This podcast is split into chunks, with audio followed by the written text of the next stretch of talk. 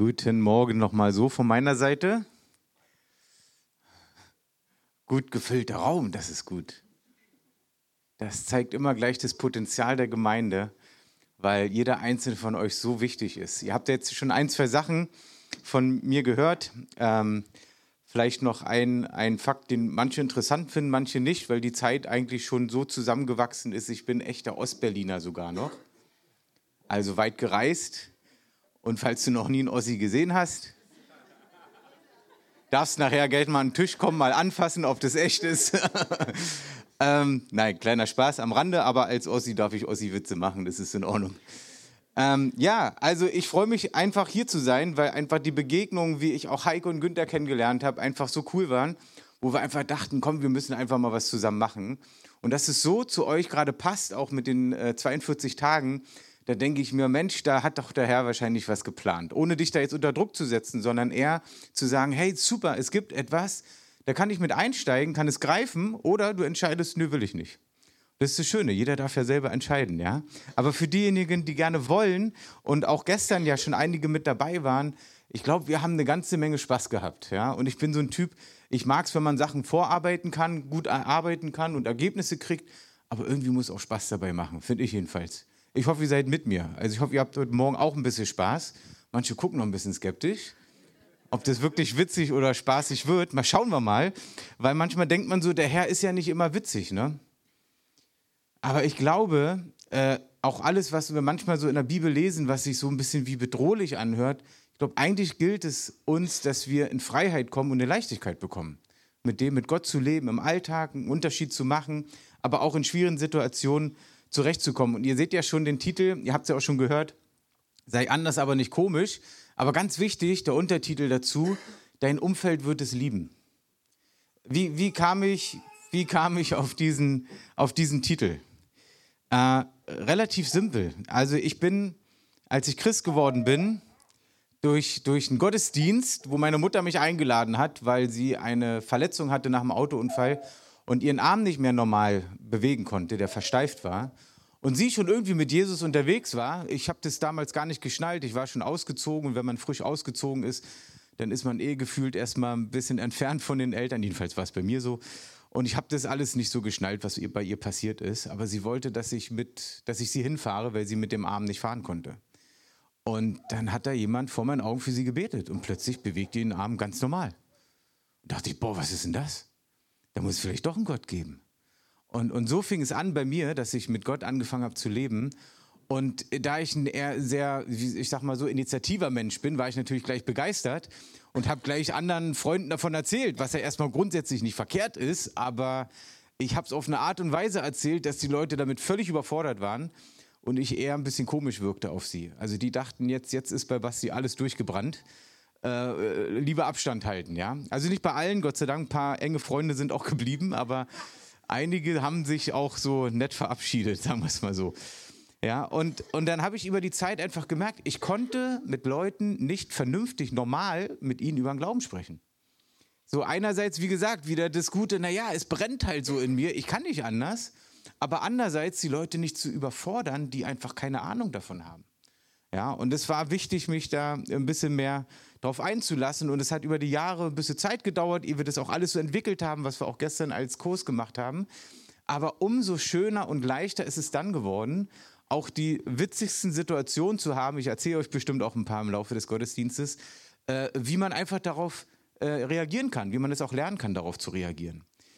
Und dann war halt meine Motivation jetzt, seit ich dem, in dem Missionswerk arbeite, da bin ich jetzt seit fast 19 Jahren, ähm, und darf jetzt seit einigen Jahren auch durch Deutschland reisen und diese ganzen Schulungen und Predigten und so weiter machen. Aber wisst ihr, was, was man wirklich schätzt, und es ist sogar, ähm, gibt sogar eine Studie darüber, aber weltweit, wahrscheinlich wir Deutschen fallen da raus, aber ich vermute, dass es ähnlich ist, dass man sagt, dass 90 Prozent aller Christen im Alltag nicht über den Glauben sprechen, also nicht über Jesus sprechen. Ja, und es ist jetzt nicht, jetzt kommt der Evangelist und sagt, ihr müsst aber, nein, sondern ich sehe eigentlich das Potenzial, was noch da ist in jeder Gemeinde.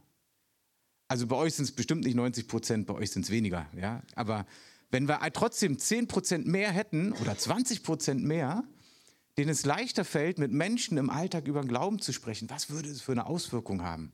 Auch gerade hier in, in Hassloch und Umgebung und Regionen. Ja? In Berlin hast du das Gefühl, ja, wenn da 100 Leute was machen, da, das fällt eh keinem auf. Als der Kirchentag bei uns war, 2017, wenn du nicht wusstest, dass Kirchentag war, hast du es da nicht mitgekriegt, weil es einfach zu groß ist. Aber wir als Missionswerk sind in einem Bezirk äh, in Pankow, da ist unser, unser Büro und wir haben auch eine kleine Gemeinde gegründet. Und die Leute, die in der Gemeinde sind, sind andauernd in Pankow, die leben auch in Pankow und sind im Park und quatschen manchmal so mit Leuten. Und manchmal treffe ich auf Leute, die, wo ich zufällig ins Gespräch komme und erzähle dann kurz meine Story und dann sagen die, warte mal, äh, äh warte mal, warte mal, gehörst du auch zu diesen Leuten da? Die, ich hab, mir hat schon mal jemand was von Jesus erzählt. Und da habe ich so gedacht, ja, wie cool ist das denn? Ja? Und wenn du weißt, es sind Leute, die es auch ganz gut können, also jetzt nicht irgendwie komisch wirken, um bei dem Thema zu bleiben, äh, kannst du gut sogar einhaken und sagen, ja, das ist ja unglaublich dass wir uns dann heute auch noch treffen. Ja, und kannst sogar ansetzen, äh, äh, einhaken und weitergehen damit. Okay. Also das mal so als kleinen äh, Einstieg. Und äh, was ich auch glaube, ist, dass wir alle, die wir hier sind, dass es kein Zufall ist, dass du jetzt in dieser Zeit hier auf der Erde bist. Ja, das ist jetzt ist nicht prophetisch, das ist normal. Also Jesus und Gott, sie wussten genau, welche Leute sie zu welcher Zeit auf die Erde setzen. Und äh, wir denken ja manchmal in der heutigen Zeit, oh Gott, oh Gott, was ist das hier alles? Und genau du bist genau deswegen hier, weil diese Zeit jetzt hier ist und Gott der Meinung ist, dass du genau richtig hier bist. Dann denkst du vielleicht, nee, Moment, äh, ich? Nee. Doch. Ich glaube nicht, dass Gott irgendwelche Fehler macht. Ich glaube nicht, dass Gott so gedacht hat, ach, ups, jetzt habe ich aus Versehen, ich nehme jetzt mal dich, Heike, weil ich den Namen kenne. Heike, sorry, äh, du bist mir aus Versehen in diese Zeit reingefallen. Äh, ich wollte eigentlich, dass du viel früher. Nee. Ich glaube, Gott weiß von jedem von euch, warum ihr in dieser Zeit hier seid. Ihr müsst keine Politiker werden, ihr müsst nicht weltberühmt werden, darum geht es gar nicht, sondern ich glaube, die Leute, die um euch herum leben, das ist der Grund, warum ihr in dieser Zeit jetzt hier, da wo ihr lebt, da wo ihr arbeitet, das ist kein Zufall. Davon bin ich persönlich fest überzeugt. Und ähm, um mal den, den Bogen zu spannen zu dem, was wir heute auch noch mal ein bisschen besprechen wollen, ich weiß, dass viele vor diesem Thema so ein bisschen Scheu haben, ein bisschen Angst haben, ja, wenn es dann so um diese Worte geht. Pass auf, ich zeige euch welche. Ähm, Evangelisation, evangelisieren, Einsatz. Ja, das sind so die Worte, da denkst du, oh, ich weiß gar nicht, also für mich sind die nicht so. Ich frage jetzt auch nicht, wer die mag und wer die nicht mag, frage ich jetzt nicht, sondern ich habe mir gedacht für den heutigen Tag, wir machen es mal so, wir streichen die. Einverstanden? Ja, jetzt, ja gut, ja gut. Wenigstens eine ehrliche Person hier. Also wir streichen sie und zwar, weil ich mitbekommen habe, auch durch die ganzen Reisen und ich war wahrscheinlich jetzt schon in über 90 Gemeinden, ähm, dass, dass es bei diesen Worten so eine Prägung gibt oder so eine Erfahrung gibt, die wirklich negativ ist. Und ich habe das immer nicht verstanden, weil ich habe nur positive Sachen damit erlebt, außer dass ich am Anfang ein paar Freunde verloren habe. Aber so im Nachhinein, ja, wo ich Sachen gelernt habe, so viele Menschen, die zum Glauben gekommen sind, so viele Menschen, die zum ersten Mal vernünftig gehört haben, was der Plan von Gott für ihr Leben ist. Und ich denke mir so, warum ist denn das so negativ? Und dann unterhalte ich mich mit Leuten aus Gemeinden, aus Gemeindeleitungen, all diese Dinge. Und ich höre, oh, der hat die Erfahrung gemacht, sie hat die Erfahrung gemacht. Und dann kam so ein Evangelist und der hat mit schlechtem Gewissen und der hat uns alle auf die Straße getrieben und wir mussten Flyer verteilen auf der Straße. Und kennt ihr sowas? Ich finde es nicht verkehrt. Also kann man schon mal machen auch, ne? Aber weißt du, ich bin der Meinung, wenn das nicht dein Ding ist, auf die Straße zu gehen, musst du es auch nicht machen.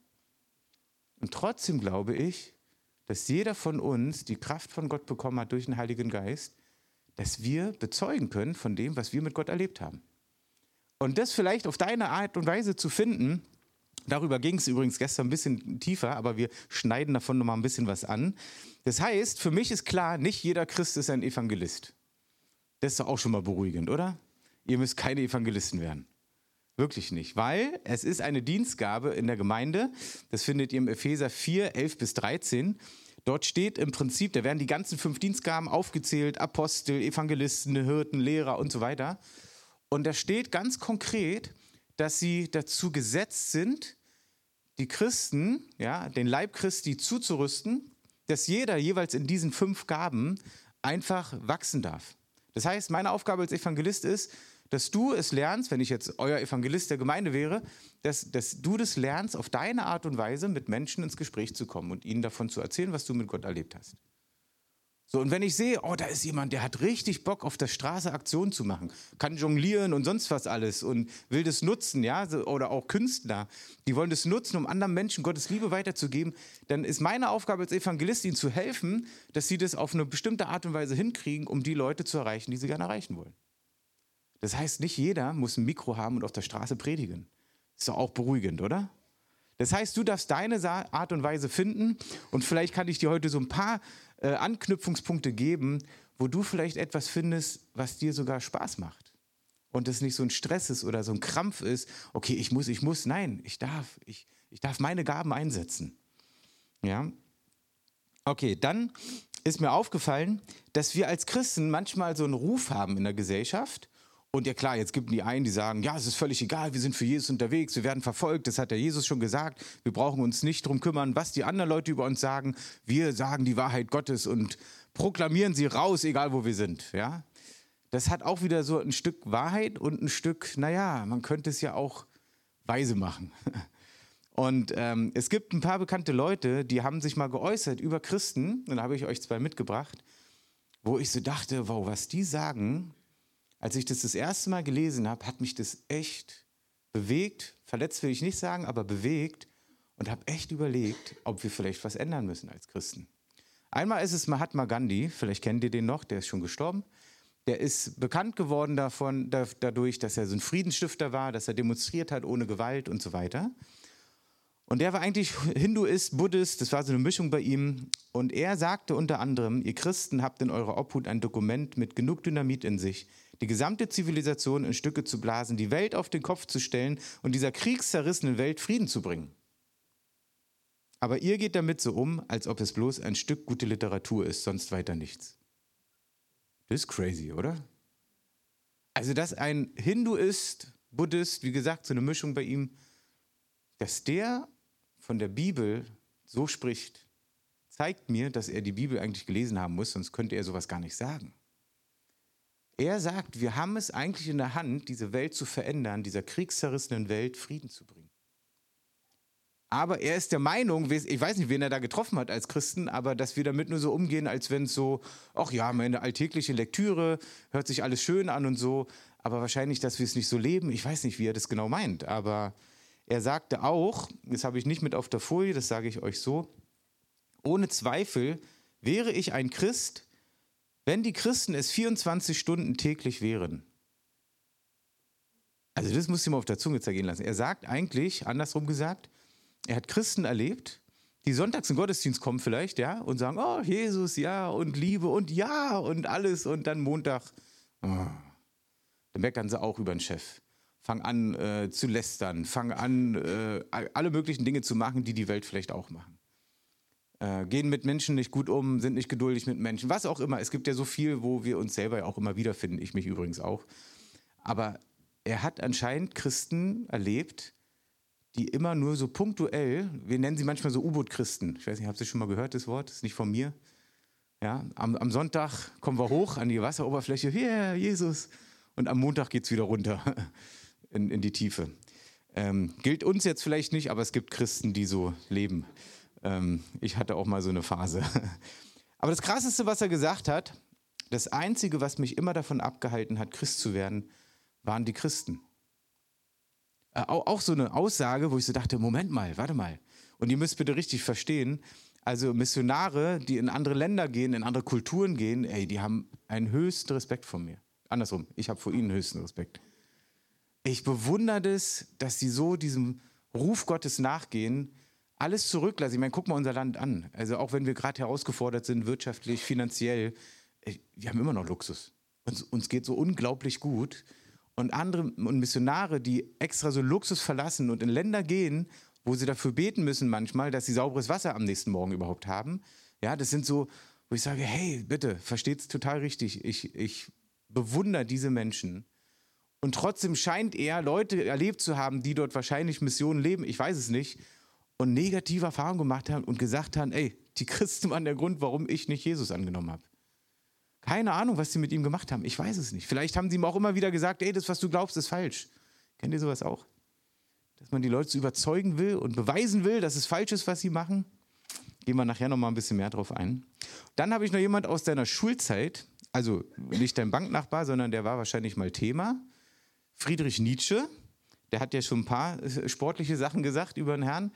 Äh, aber er sagte, die Christen müssten mir Erlöste aussehen, bessere Lieder müssten sie mir singen, wenn ich an ihren Erlöser glauben sollte. Das ist auch steil, finde ich. Also jetzt gerade mit den Liedern, also ich finde eigentlich unseren Lobpreis cool, oder?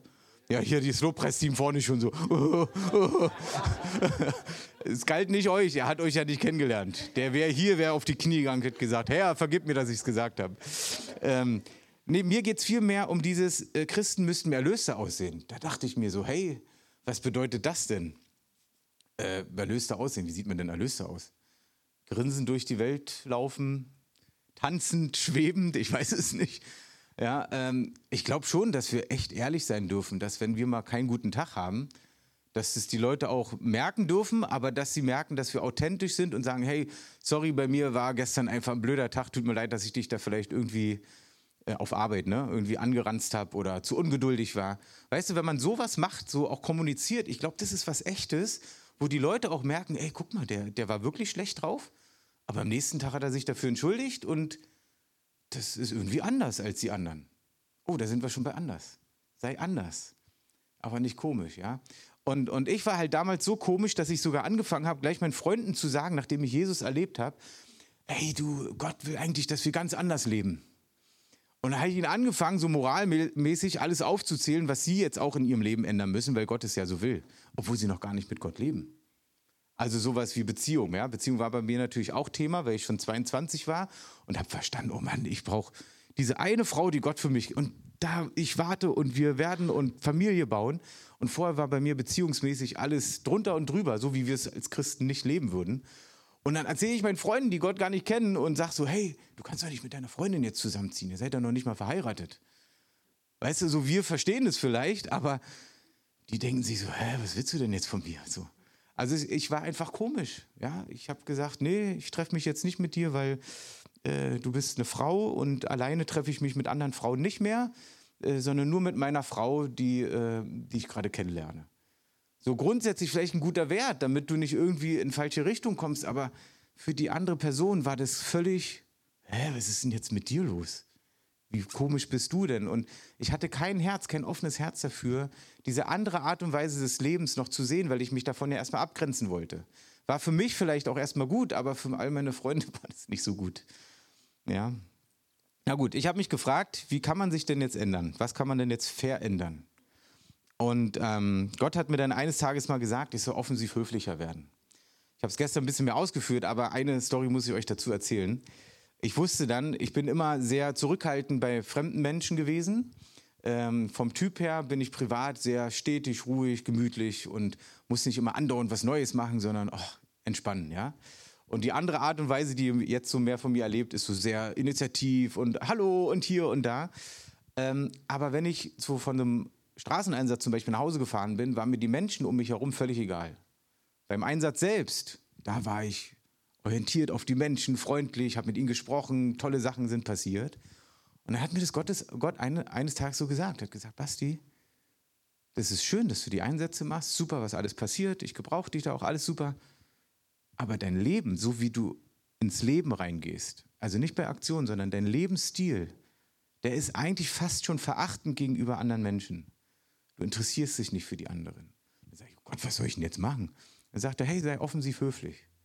Das hat er mir persönlich gesagt. Das, vielleicht inspiriert sich auch, aber es ist einfach meine persönliche Sache gewesen. Und da habe ich einfach angefangen, offensiv höflich, was heißt denn das? Ich habe angefangen, die Leute zu grüßen einfach. Fremde Menschen. Ja, steh, komm, komm an die äh, S-Bahn-Haltestelle, steht schon jemand da, stelle ich mich dazu und sage Hallo und habe gelächelt. So, das hat mir voll geholfen, einfach wieder die anderen Menschen zu sehen. Weil ich brauchte diesen nächsten Schritt erstmal, ja, bevor ich gleich irgendwie Erweckung erlebe, brauchte ich erstmal diesen Schritt wieder den Menschen wieder offener zu sein. Und dann habe ich angefangen bei, bei Lidl, äh, war bei uns um, im Büro um die Ecke immer Lidl, wo wir Essen kaufen konnten und so, jeden Morgen, äh, jeden Mittag eigentlich einkaufen gewesen. Und da habe ich einfach angefangen, die Mitarbeiter zu grüßen, die dort Sachen einräumen, ja, was ich früher nie gemacht habe. Höchstens beim Bäcker, wenn da mal einer einzeln steht an der Kasse, dann sagt man auch guten Tag. So, und Und dann habe ich die gegrüßt und die so, ja, guten, Tag, guten Morgen. Die haben sich voll gefreut, dass mal jemand Hallo sagt. Ja, sonst werden die einfach nur ignoriert, weil die räumen ja da unser Essen ein, was verkaufen wollen. Und dann am, am liebsten noch, Mama, schneller jetzt hier, ich muss da mal ran. Also in Berlin sind wir jedenfalls manchmal so. Ihr nicht? Nein, gar nicht, überhaupt nicht.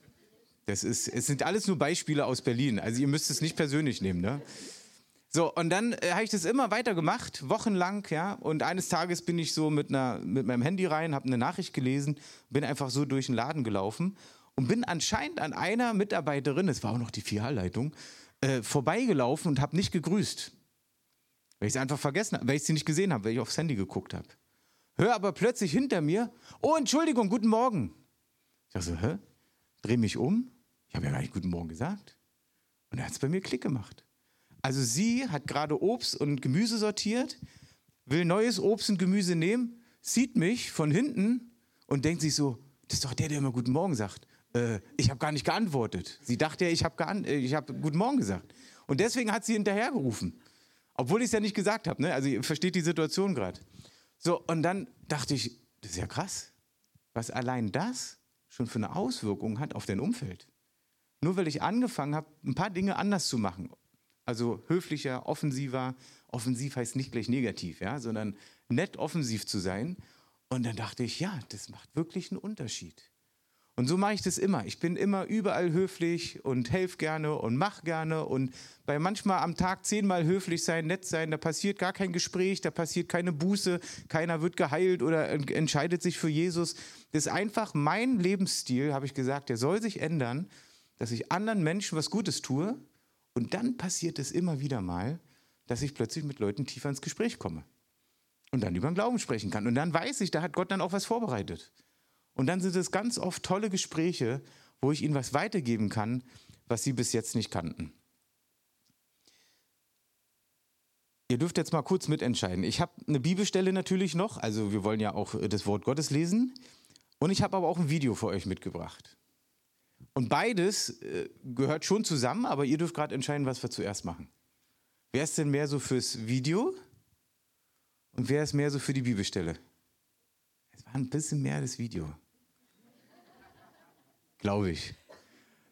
Hey, ihr Lieben, wir haben, wir haben das Video ja schon vorbereitet. Würdest du es mal anmachen mit Ton und viel Spaß dabei.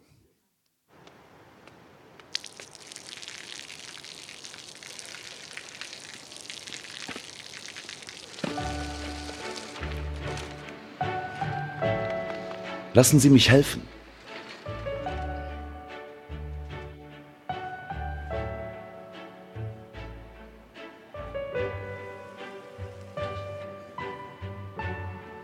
für Schulausbildung.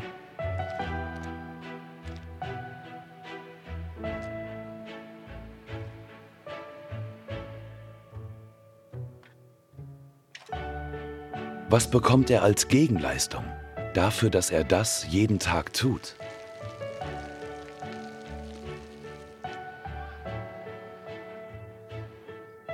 Da bist du ja endlich.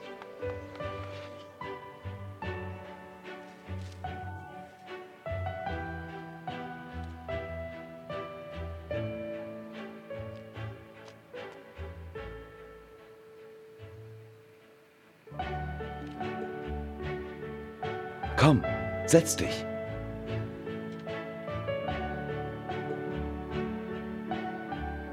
Er bekommt nichts. Er wird nicht reicher. Er wird nicht im Fernsehen gezeigt und immer noch anonym sein. Kein bisschen berühmter.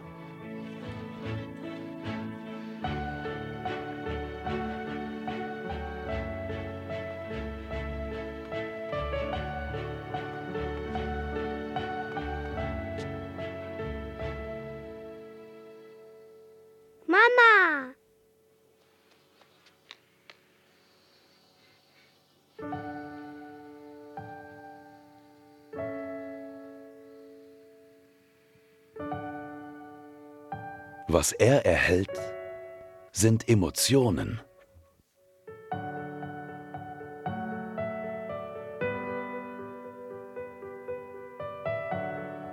Er strahlt Freude aus. erreicht ein tieferes Verständnis. Fühlt Liebe. Erhält, was man mit Geld nicht kaufen kann. Eine Welt, die dadurch schöner wird. Hier etwas gratis für Sie. Und wie sieht es in deinem Leben aus? Was ist deine Bestimmung?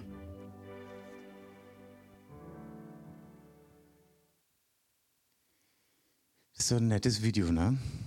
Und auch bewegend. Ich sehe es schon so oft, aber ich finde es immer wieder, es trifft mich richtig ins Herz, wenn ich so denke, wow, so einfach kann es sein. Und wenn ich euch jetzt noch verrate, dass es noch nicht mal ein christliches Video ist, sondern es ist ein Werbevideo einer asiatischen Versicherungsfirma. ja. Muss ich auch immer lachen, obwohl ich es ja schon weiß, aber. Und, und, aber trotzdem, ne, was ich dann gedacht habe, das gibt es da gar nicht.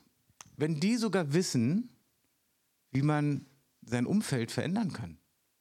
Ja, mit so guten Werten. Grundsätzlich gute Werte sind ja nicht verkehrt. Aber wie viel mehr müssten wir doch als Christen, die Jesus im Herzen haben, die den Heiligen Geist haben und die den Vater im Himmel haben, wie viel mehr müssten wir eigentlich wissen, wie wir unser Umfeld verändern? Ihr Lieben, und das ist, um zu den ersten Worten zu kommen, auch Evangelisation, Evangelisieren. Weil wir das Evangelium leben. Im Evangelisieren steckt das Wort Evangelium. Wir leben das Evangelium.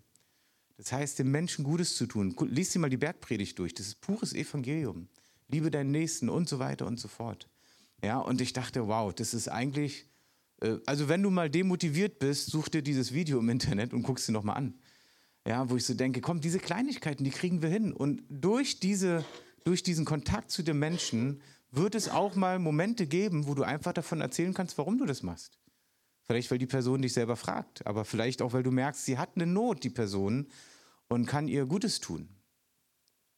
Lass uns noch mal in die Bibel schauen, ähm, wo es uns auch gezeigt wird. Also es gibt mehrere Bibelstellen, aber die ist eine, die auch, als ich das gelesen habe und verstanden habe, äh, wirklich mein Leben, mein Alltag verändert hat. Ja?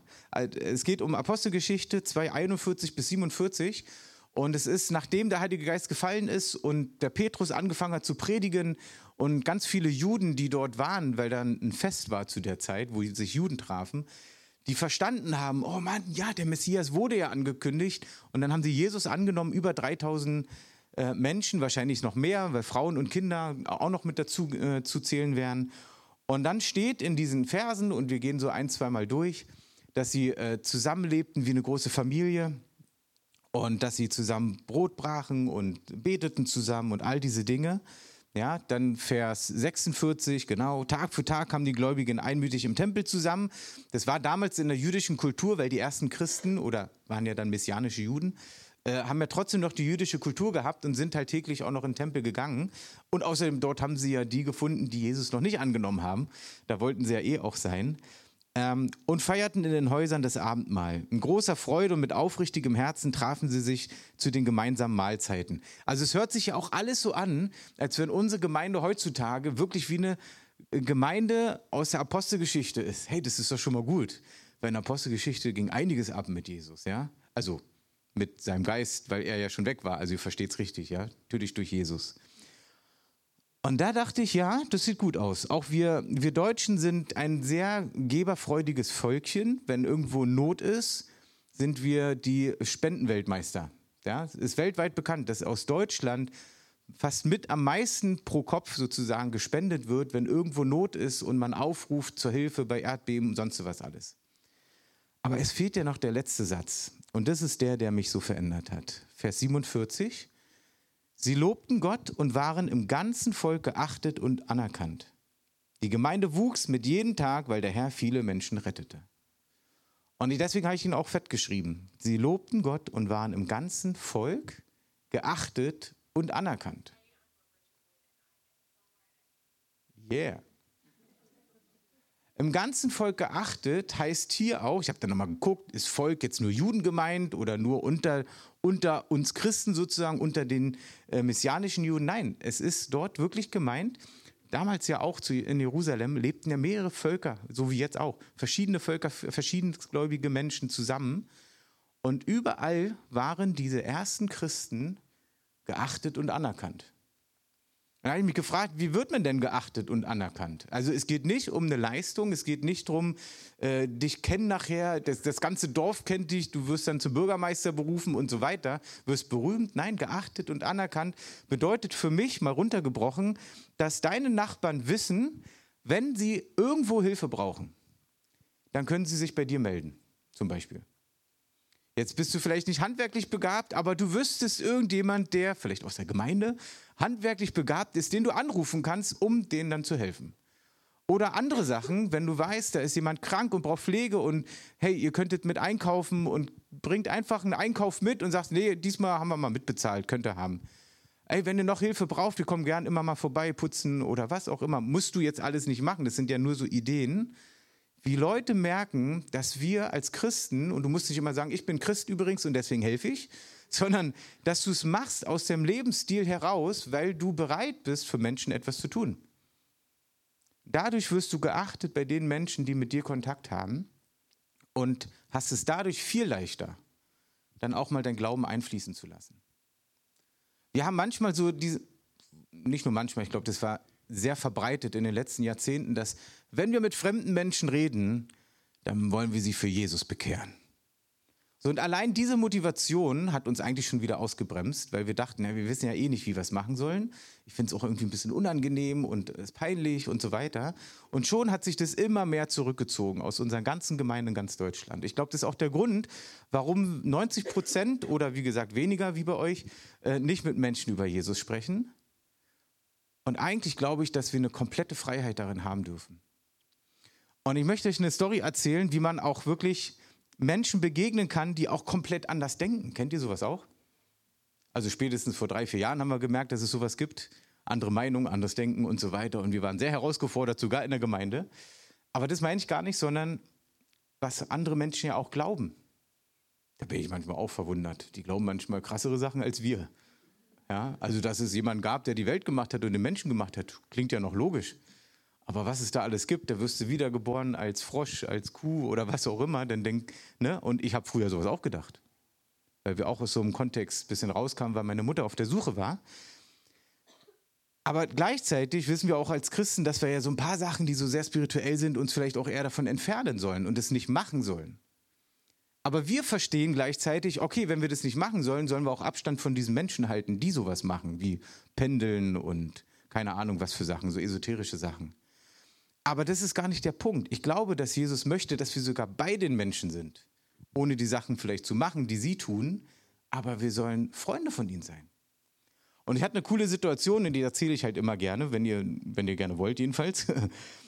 Ich, ich bin, äh, wir sind ja manchmal auch mit Auto unterwegs, wenn wir mit dem Team unterwegs sind und haben manchmal noch einen Platz frei gehabt im Auto und haben das bei Mitfahrgelegenheit angeboten, den Platz.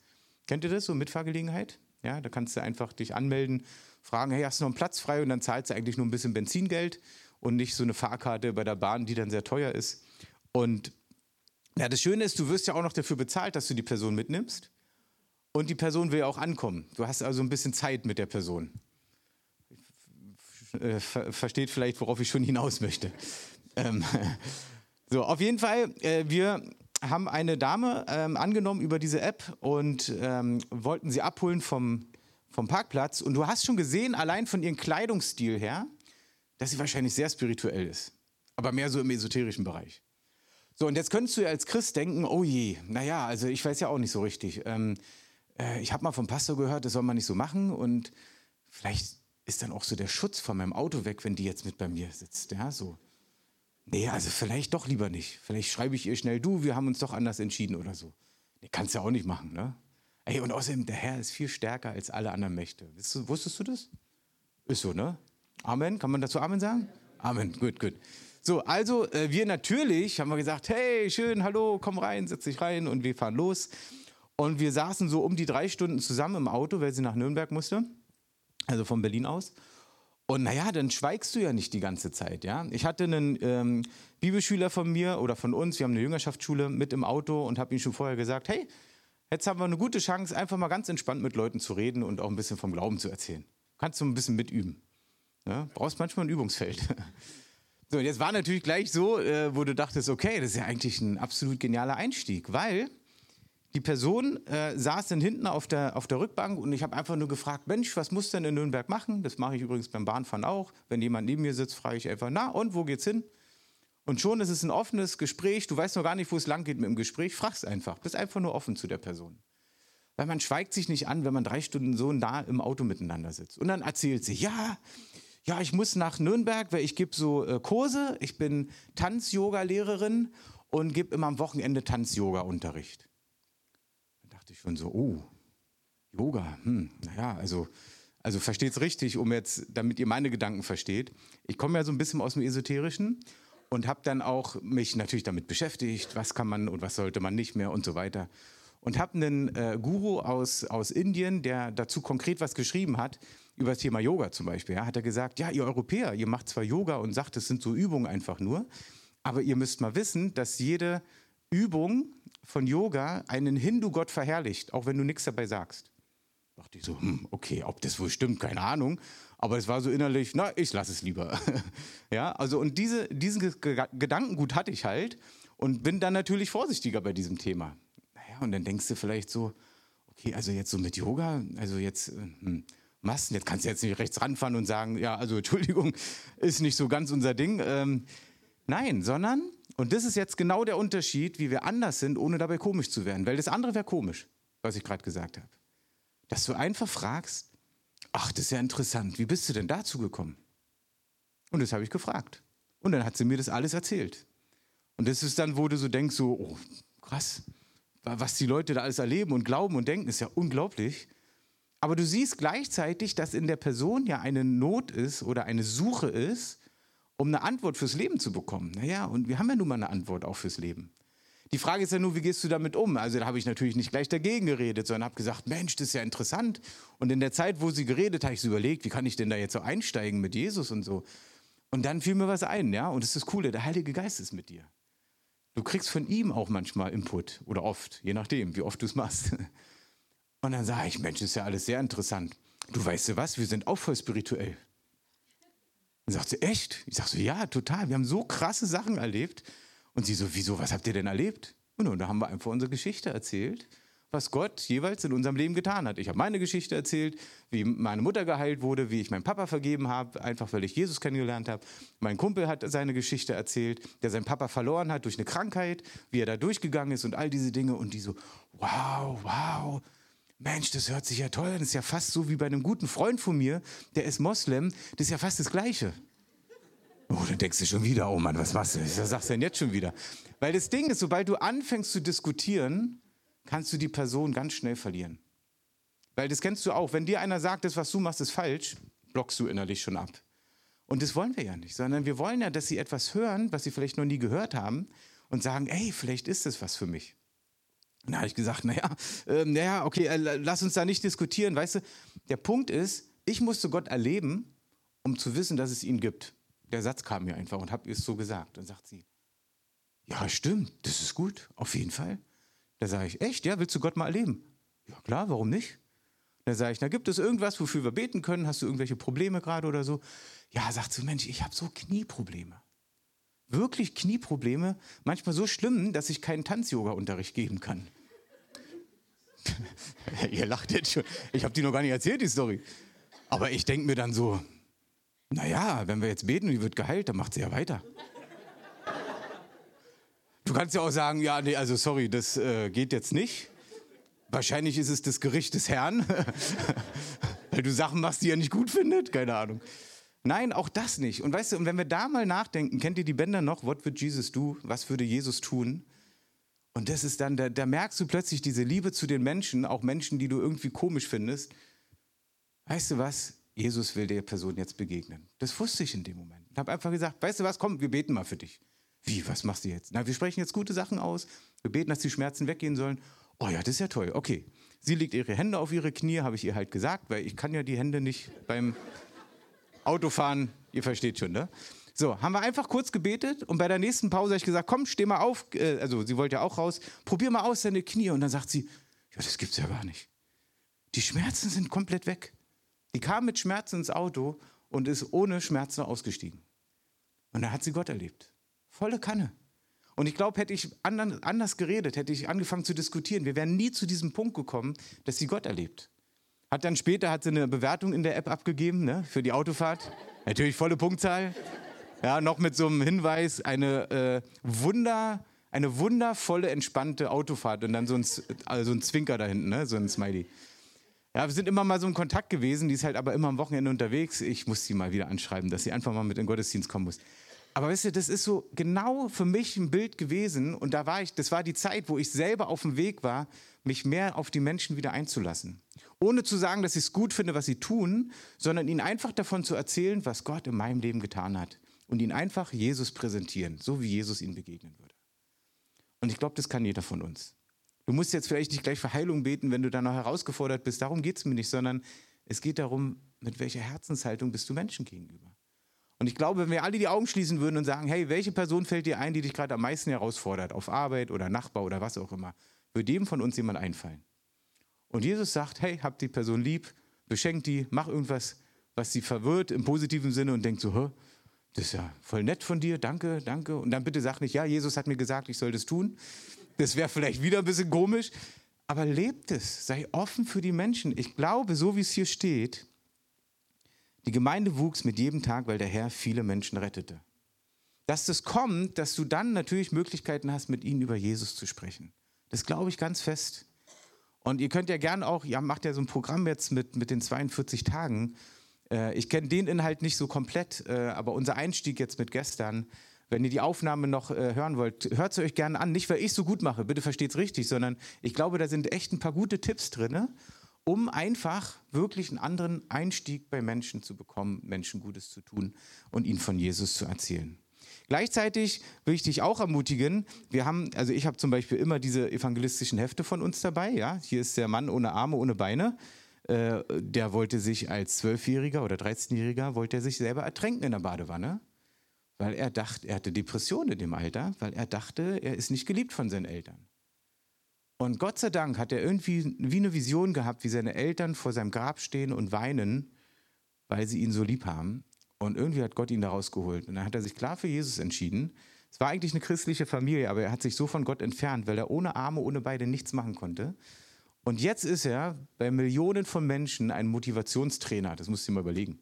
Ein Mann ohne Arme, ohne Beine ist ein Motivationsträger für Menschen, die Arme und Beine haben ja, und sagt dir, und äh, natürlich immer im Kontext mit Jesus, mit Glauben, ähm, wie du besser durchs Leben kommst. Also so, ein, so eine Hefte habe ich halt dabei. Oder hier die Real Life Guys, kennt ihr die?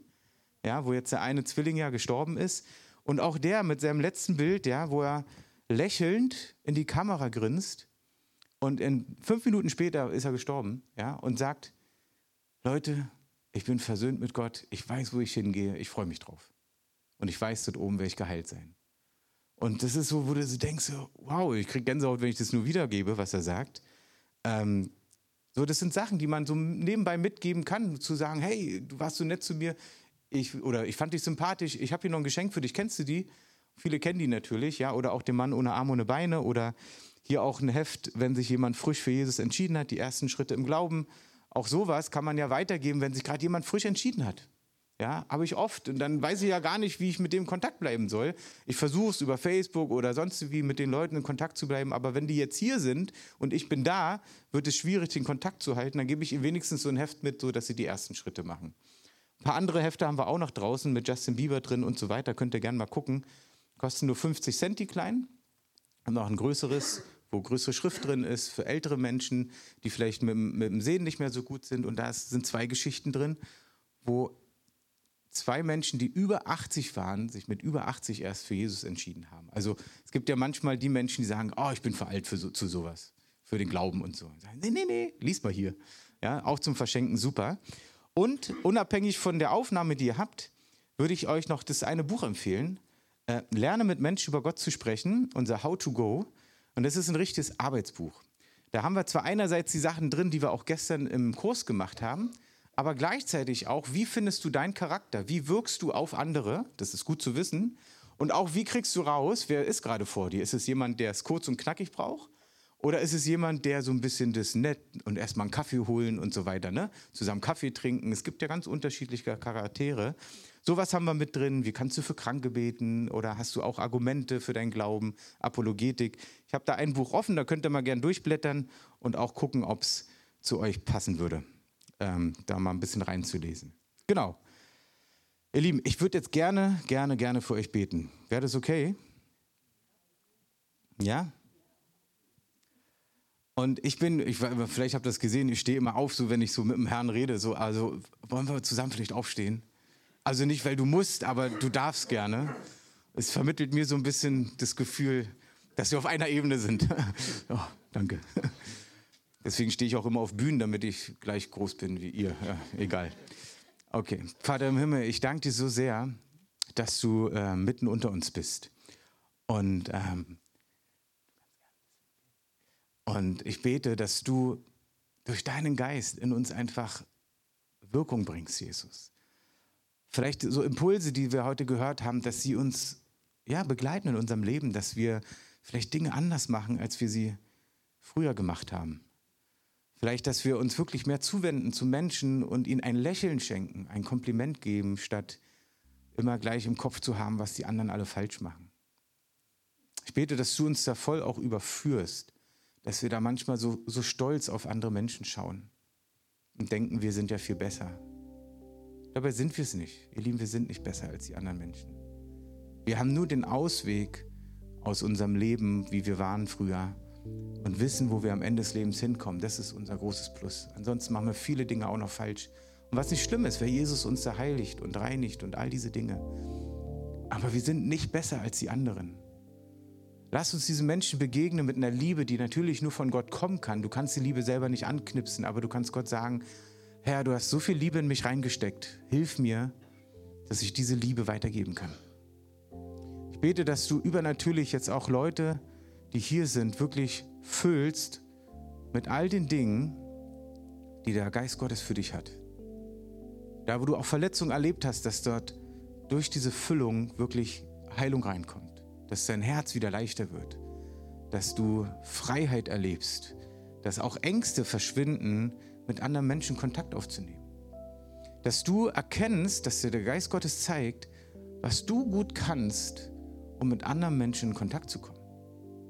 Vielleicht spielst du gerne Spiel, äh, Brettspiele oder du machst gern Kartenspiele oder was auch immer und plötzlich denkst du, Mensch, ja klar, hey, da kann ich dann Nachbar mal einladen oder Arbeitskollegen oder wen auch immer um zusammen so einen Spieleabend zu haben, um danach bei einer Cola, beim Bierchen, beim Wein, was auch immer, noch übers Leben zu reden und einfach Kontakt aufzubauen. Was auch immer du kannst, ich glaube, Gott kann es nutzen und möchte das nutzen. Jetzt habe ich eine Frage an euch und bitte euch einfach mal alle die Augen zu schließen. Wirklich einfach für euch jetzt, weil du stehst jetzt für dich vor Gott. Egal wer neben dir steht, wer vor dir steht, hinter dir steht. Und meine Frage an dich ist, Möchtest du mehr in diesen Lebensstil hineinwachsen? Sagst du, ja Gott, hier bin ich, ich möchte das. Ich, ich weiß noch nicht, wie das alles funktioniert. Wahrscheinlich werde ich auch nicht alles richtig machen, aber ich möchte, dass du mir dabei hilfst. Ich möchte in diesen Lebensstil. Dann so bei geschlossenen Augen, heb doch mal kurz deine Hand, weil ich möchte die segnen von hier aus, die sagen, die möchten das. Und vielleicht sagst du, hey, das mache ich eh schon. Hey, alles gut, dann brauchst du den Arm natürlich nicht heben. Aber wenn du sagst, hey, äh, nee, also mir ist es gerade zu krass, der Schritt. Ist auch alles kein Thema. Es ist keine Verurteilung hier im Raum, sondern das, was du möchtest, das sieht Gott. Und da stellt er sich dazu. Wow, Jesus, danke dir. Herr, ich segne all diejenigen, die gerade sagen, ich möchte mehr in diesen Lebensstil hinein. Ich möchte diese Leichtigkeit erleben, anderen Menschen Gutes zu tun und dabei von dir zu erzählen.